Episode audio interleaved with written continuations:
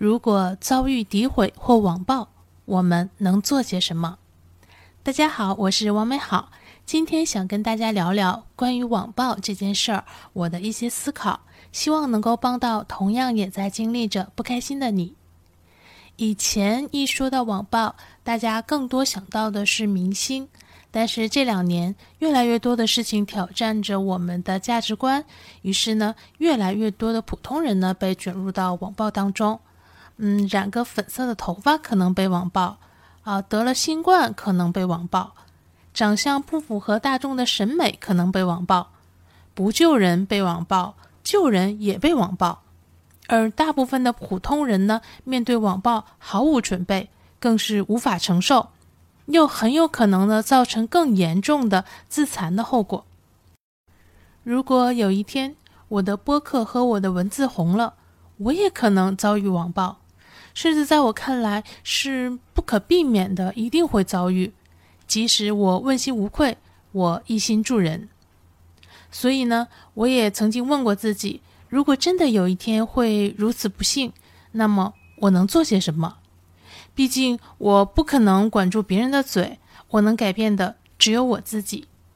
所以呢，想跟大家聊聊我对网暴这件事儿是怎么思考的，希望对你也有一些启发。在现在这个社会上，我们永远也不可能断言这件事儿一定不会发生在自己身上。一不理会，继续做和做好自己的事情。其实不用再说什么道理了。这种例子数不胜数。为什么说每一次有新的爆炸性新闻出来，都会救了上一个舆论危机？而且爆出一个新的爆炸性的新闻，也正是拯救现有舆论危机的最常用的做法。人们的注意力太容易转移了，只要不理网暴的人骂够了，骂的没趣儿了，就自然逐渐的就散去了。如果是创作者的话呢，自己把自己的事情做好。拿作品说话，而不是把精力放到口舌之争去。呃，我们呢会经常的看到，有一部分明星会直接的表达这样的引导，会直接说自己的心思都在作品上。而如果他确实最近的这个作品的成绩也都不错的话，那大家有可能就会去网暴与这个明星有矛盾的另一方。可能有人会觉得，这不是在放任网暴和那些诋毁自己的人吗？如果自己没有错的话，不是应该下场澄清和辩解吗？但是在我看来，没有应不应该。真的想诋毁和网暴你的人，根本不会因为你的澄清和辩解就放弃诋毁和网暴，只会揪住这个澄清和辩解，继续去深度的解读，继续去欲加之罪，继续去占领、保持自己的上风。所以呢，其实澄清和辩解对解决问题的作用是有限的，对提供更多的物料的作用倒是非常明显。如果我们的目的呢是希望这些都尽快的结束，那么就什么可以尽快结束，什么才是适合的方法。不过呢，也会有这样的人，你越不理他，他就越生气，然后呢，为了发泄，穷追猛打。但是呢，理论上，终有一天他累了，他觉得没趣了，他有新的东西可以去报了，他应该也就不会再搞你了，因为呢，可能去报别的人和别的事情，他会觉得更有成就感。二，保护好自己以及被波及的家人和无辜的人。嗯，现在的网暴呢，最让人恐惧的一点就是会伤及家人和亲朋好友。而家人和亲朋好友由于不是当事人，呃，则不但不是很了解具体的情况，而且会更加没有对这种事情的处理经验，也几乎不可能会有好的心态。那所以呢，不理不是什么也不做，而首先要做的就是保护好自己和被波及的人。保护自己呢，除了心理上让自己明白这些都会过去，自己尽量不要受到影响之外呢，还有就是自己的人身安全。毕竟呢，有些人会过激的在现实生活中进行骚扰或者是伤害。那保护亲朋呢，其实也是这两个方面。首先呢，要更耐心和明确的去表达自己将如何处理。那家人和亲朋呢，应该如何看待这些事情？让亲朋在知晓道理和行动上有新的认知，在心态上呢有疗愈，同时呢也对他们的人生进行一些安全的保护。呃，如果确实问题很严重的话，那在原来生活的区域可能和危险，或者需要承受巨大的压力，那么暂时或者永久的去换个地方，也都是可以考虑的。包括明星一样，去个很少有人认识自己的异乡，就会相对好些。三，做出回应，甚至让步。呃，刚才也有提到，不是一定不能做回应。而且，其实保护自己和家人呢，毕竟是一件相对困难的事情，所以回应呢，肯定也是可用的，甚至常见的处理方式。但是，回应不是随便的回应。回应之前呢，可以先想好回应的目的是什么，再决定回应的内容和方法是什么。回应的目的呢，我觉得啊，不应该是争辩。刚才说了，没有意义，只能引战。而正好相反。回应的目的应该是结束争辩，让这件事情尽快的停止和平息。所以呢，所做的回应的内容和方式，就是以可以促使事件尽快停止和平息为方向的。一般情况下呢，回应主要是澄清，澄清主要是讲事实、说感受，不要讲道理。方式上呢，最好是文字，因为视频和声音呢。嗯，就很容易被人解读出太多的情绪。第三呢，如果需要的话呢，要做出一些让步。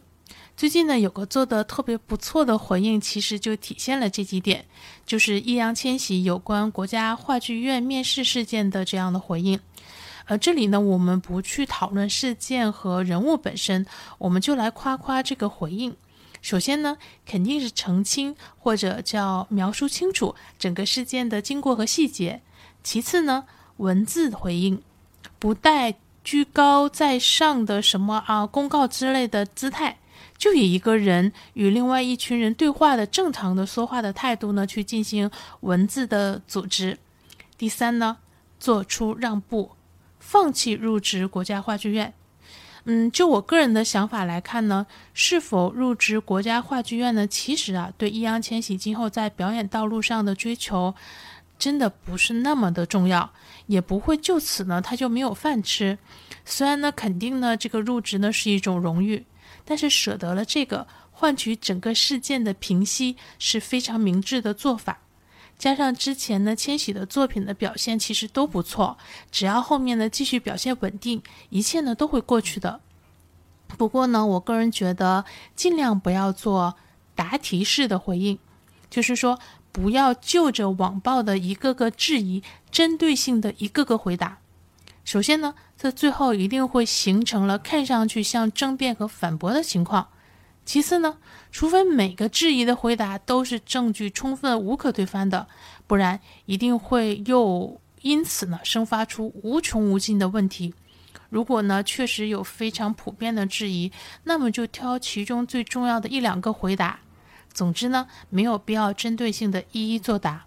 如果我们看到某个艺人或者大 V 针对性的一一作答，那我觉得啊。他要么是他自己的处事不是很成熟，呃，非要去争辩；要么呢，就是他有意利用这些质疑和回答，以达到一些目的。当然了，也可能要不就是他的公关团队也实在是太差了点。四，启用法律手段维护权益。我觉得呢，一般就是两种情况可以去启用法律手段。一种情况呢，是对网暴的人们进行震慑，因为呢，其实网暴的人大部分真的都很胆小，基本上呢，只有在网上写字发泄的一些胆量。那一种情况是呢，问题实在是解决不了了。那法律的手段的条款是什么？怎么开展呢？我肯定是一无所知的。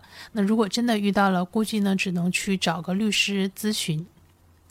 五，提前做好预防和准备。呃，有一部分网暴呢是可以预见的，所以呢，我们啊，我说的这个预是预防的预啊，可以预见的。所以呢，如果你是重灾区的人群。想进行重灾区的操作，那么最好呢做好提前的预防和准备，比如呢，想在网上发布很多个人的动态和观点；比如呢，想进行创作；比如想红；比如想赚很多钱，那你肯定是重灾区，对吧？所以呢，任何一个艺人都应该先做过心理素质的锻炼，否则呢，就别把自己放在聚光灯下。以及呢，所有努力奋斗的人要知道，有一天当你得到了财富，就会有一些人仇视你，即使你的钱也是辛辛苦苦赚来的。不要再问怎么会有这样的人呢？他们怎么会这么说呢？他们怎么会说这么难听的话呢？嗯，有这样的人会这么说。会说难听的话，这就是存在的事实。以上呢就是关于网暴这件事儿我的一些思考和经验：一、不理会，继续做和做好自己的事情；二、保护好自己和被波及的家人和无辜之人；三、做出回应甚至让步；四、启用法律手段维护权益；五、提前做好预防和准备。想引战呢，就要有承受能力；想表达呢，就要知道自己有可能被网暴；想出名，就要经得起骂。虽然我非常反对网暴和谩骂，但是这其实是很难免的。甚至呢，对方还会声称自己有说话的权利呀。有些网暴呢，甚至可能是有组织的，或者煽动性过强。当自己的力量不够的时候，先跑掉，躲起来。就跟对待追杀一样，明星都会过期，何况普通人呢？时间可以冲淡一切。很多时候呢，不用先讲是非曲直，不用非要计较获得和失去。毕竟大部分事情都是复杂的，不能一概用对错去区分，用得失去衡量。先抓住最重要的事情，先让事态平息。我们自己呢，也不要去网暴别人。可以发表一些观点，但是不要恶意的去啊谩骂和攻击。就算发表观点呢，也要慎重。毕竟我们很难看到所有事情的全貌，很难了解每个群体、每个地区、每个人的前世今生。所有的判断其实都是多少要有失偏颇的。而且呢，有时候呢，很多媒体报道为了博眼球，往往也会在事件本身上添油加醋，说的都不一定是真相。另外呢，还有一种诋毁呢，可能会很困扰学生群体，就是有同学传播谣言啊，孤立自己。有的呢是出于嫉妒，有的呢是出于霸凌。嗯，遇到这种情况的同学呢，因为还没有长大，所以可能更难以承受和接受。但是呢，其实大的方向的解决的方法，我觉得跟我刚才说的也是比较雷同和一致的。就是如果情况不严重，那么就不理。越理呢，只会越去助长对方。那如果情况严重呢，要根据家长的情况，看看要不要告知家长，寻求家长的帮助。而且呢，在我看来，如果很严重了，尽量换个学校，甚至城市。除非自己的承受能力和对未来更多的问题的承受和解决能力非常强，否则远离，我觉得是当下更好的一个方法。总之呢，别因为别人的问题影响到自己。学校的这些关系几年后就会过去的，没有必要把自己的一辈子都搭上。这一期呢，送给大家的是谭维维的《小娟》，是一首为被遭受暴力的人发声的歌曲。如果被平台要求裁掉的话呢，记得自己找来听一下哦。如果有听友遇到困惑想聊聊，也可以私信我。这些呢，就是今天想跟大家聊聊的，希望这些能给你一些启发和帮助。希望有一天能看到你嘴角上扬，眼里有光，也一定会有那么一天，你可以嘴角上扬，眼里有光。